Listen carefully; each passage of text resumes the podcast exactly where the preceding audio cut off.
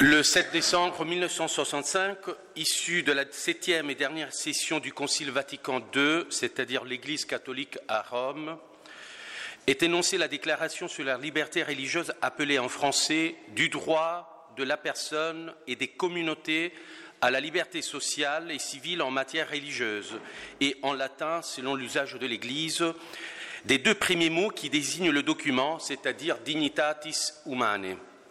Cette déclaration semble introduire une véritable révolution dans l'Église catholique en proclamant une liberté, spécifiquement la liberté religieuse, qui semble ou pourrait sembler en contradiction flagrante avec le message universaliste de la foi proclamée. C'est la première fois dans l'histoire de l'Église que celle-ci émet des déclarations quatre en l'espèce, l'une pour la révision du calendrier, la deuxième sur l'éducation chrétienne et la troisième, très importante, sur les religions non chrétiennes, Nostra Aetate. Le chemin qui a porté à la déclaration naît donc d'un tout premier document dit de Fribourg, daté du 27 décembre 1960, 1960 issu d'une réunion entre l'évêque de Fribourg, l'évêque de Bruges, le chanoine Bavot, professeur de séminaire au séminaire de Fribourg, et le père dominicain Joseph Amer. Ce chemin a été très long, si l'on pense aux six schémas qui ont vu le jour au Concile avant de parvenir à la rédaction finale.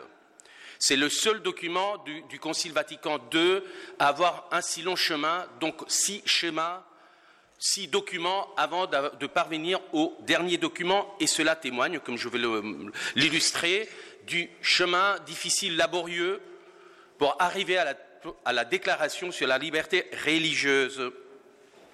Le document du Fribourg prenait sa source dans la question de la tolérance, terme qui disparaîtra du texte de la période préparatoire, c'est-à-dire le 18 juin 1962.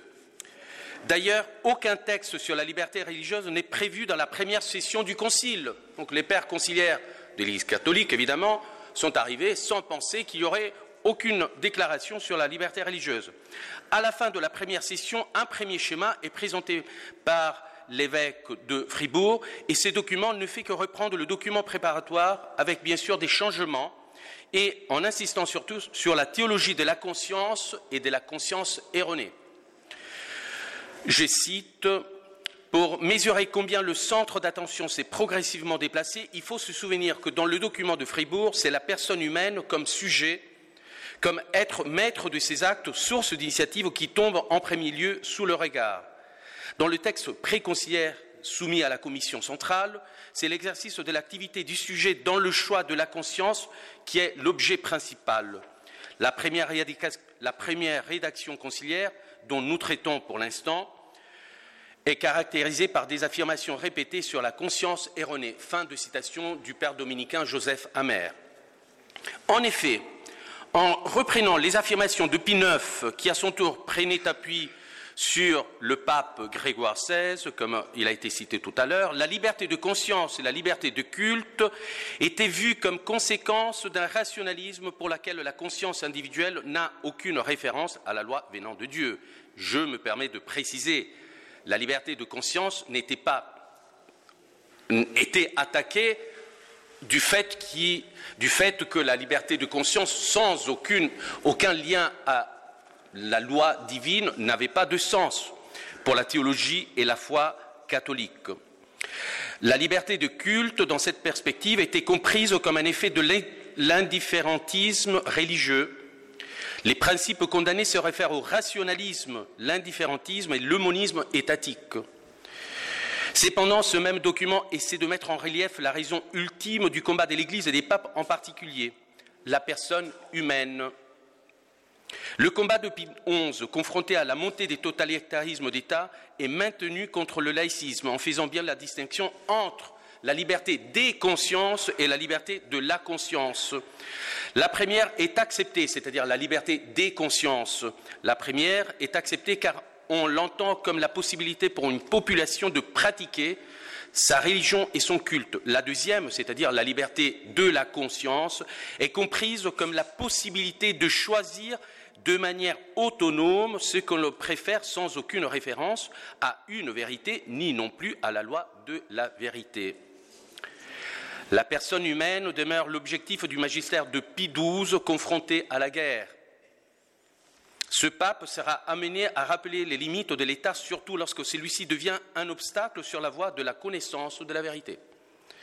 À la fin de ce processus déjà en acte se trouve l'encyclique Pacem in Terris de Jean XXIII, qui affirme que la personne humaine a droit au libre exercice de la religion dans la société selon les dictaments d'une conscience droite et qu'à ce droit correspond le devoir de reconnaître ce même droit. la deuxième rédaction conciliaire du 23 septembre 1964 est sûrement influencée par la pensée, du théologien jésuite américain John euh, Courtney Murray. Dans un article publié juste après, celui-ci explique que la liberté religieuse n'est pas uniquement un problème éthique ou moral, mais constitutionnel. Il est également il écrit également que dans le texte final, il devrait être question de l'incompétence de la part de l'autorité politique excusez-moi, en matière de religion. Murray ne participa, ne participa pas à la rédaction du deuxième schéma. En tout cas, si la liberté religieuse devait représenter un chapitre du document sur les communismes, il devint ensuite une déclaration qui devait clôturer ce même document. Le troisième document du 19, novembre 1964 est pratiquement un texte refondu plus que remanié. Et ici, on commence à affirmer que la liberté religieuse est un véritable droit qui trouve son fondement dans la dignité de la personne humaine. J'essaie, c'est fastidieux, mais vous imaginez le temps que ça m'a pris de reconstruire tout ce, tout ce, schéma. Il y a évidemment déjà des livres, mais rien que lire ces livres, c'est déjà rebarbatif au plus haut degré. Mais ça nous imposera le, travail que les pères conciliaires ont pris et donc l'Église catholique a dû effectuer pour arriver à la déclaration sur, la liberté religieuse. Il s'agit désormais d'un droit, selon, je cite, selon lequel les hommes doivent être libres, c'est-à-dire soustraits immunes à la coercition de la part soit des individus, soit de quelque pouvoir purement humain que ce soit, non seulement dans la formation de leur conscience en matière religieuse, mais encore dans le libre exercice de la religion. Cet exercice doit être reconnu libre de deux façons, de telle sorte qu'en matière religieuse, nul ne soit forcé d'agir contre sa conscience, ni empêché d'agir selon sa conscience. Fin de citation. C'était le dominicain qui, était présent à tous ces, euh, Joseph Amer, qui était présent à, à tous ces processus et qui écrit un article très intéressant sur l'histoire du texte et de sa rédaction. Nombreuses furent les réactions et les interventions concernant le troisième schéma, car il ouvrait carrément à la fondation du droit à la liberté religieuse, sans pour autant le fonder dans une théologie purement chrétienne la quatrième rédaction du 15 septembre 1965 comporte une nouveauté importante, à savoir l'affirmation de la responsabilité positive de l'État vis-à-vis de la liberté religieuse.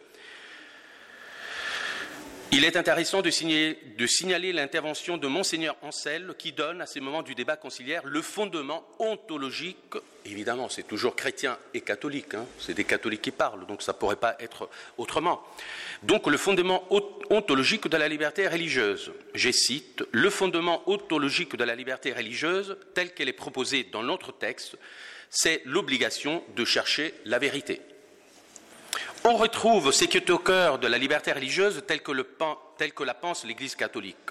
Pareille affirmation permettait de s'acheminer au plus vite vers une cinquième rédaction du document conciliaire qui sera rendu public le 25 octobre 1965. Le titre est désormais complet du droit de la personne et des communautés à la liberté sociale et civile en matière religieuse, où les mots social et civil constituent des apports nouveaux. Désormais, il n'y a plus que deux parties les aspects généraux de la liberté religieuse et la liberté religieuse à la lumière de la révélation. Ce cinquième schéma avait eu beau rallier la quasi-unanimité des pères conciliaires, il dut encore se soumettre à l'examen des maudits qui diraient s'il n'y avait pas d'autres ajouts à y intégrer. La sixième et ultime rédaction conciliaire date du 19 novembre 1965 et elle précise que, je cite, la doctrine de la liberté religieuse ne porte nullement préjudice à la doctrine traditionnelle sur le devoir moral de l'homme et des, collectivités à l'égard de la vraie religion et de l'unique Église du Christ. Le bien commun y est aussi souligné. Chaque groupe, chaque individu, chaque collectivité contribue au bien commun. Profondément lié au bien commun est aussi l'ordre public qui fait également l'objet d'une mention particulière dans cette sixième rédaction avec le double rappel qui lui est associé d'abord à l'ordre moral fondé sur la justice, ensuite à la primauté de la personne. Le document tel que recueilli un soutien de 1240 voix contre 249. Il ne manquait que la décision du pape le 7 décembre 1965 en présence du pape, les pères conciliaires exprimèrent encore leur adhésion par 2308 plachettes, donc voix positives, contre 70 non plachettes, donc négatives. Le document était officiellement proclamé, proclamant du même coup, de façon tout à fait officielle, la liberté religieuse dans la doctrine de l'Église catholique. Comme l'affirme Amer, je cite, dans l'histoire de ces rédactions successives, on a vu qu'une notion positive de la liberté religieuse a voisiné pendant un certain temps avec une notion qui la considère avant tout comme un droit négatif. La notion positive était même prépondérante au point de départ c'est-à-dire dire ce que c'est la liberté religieuse, chose que l'Église catholique n'a pas faite finalement. L'autre notion n'est pas devenue exclusive qu'à partir de la troisième rédaction conciliaire. Fin de citation. Ainsi, une théologie de la liberté religieuse peut se concevoir et se pratiquer au sens d'une liberté religieuse conçue comme un droit négatif, autrement dit le droit de la personne à être soustraite à la contrainte. C'est tout. Il reste cependant à définir de manière positive en quoi consiste exactement ce droit.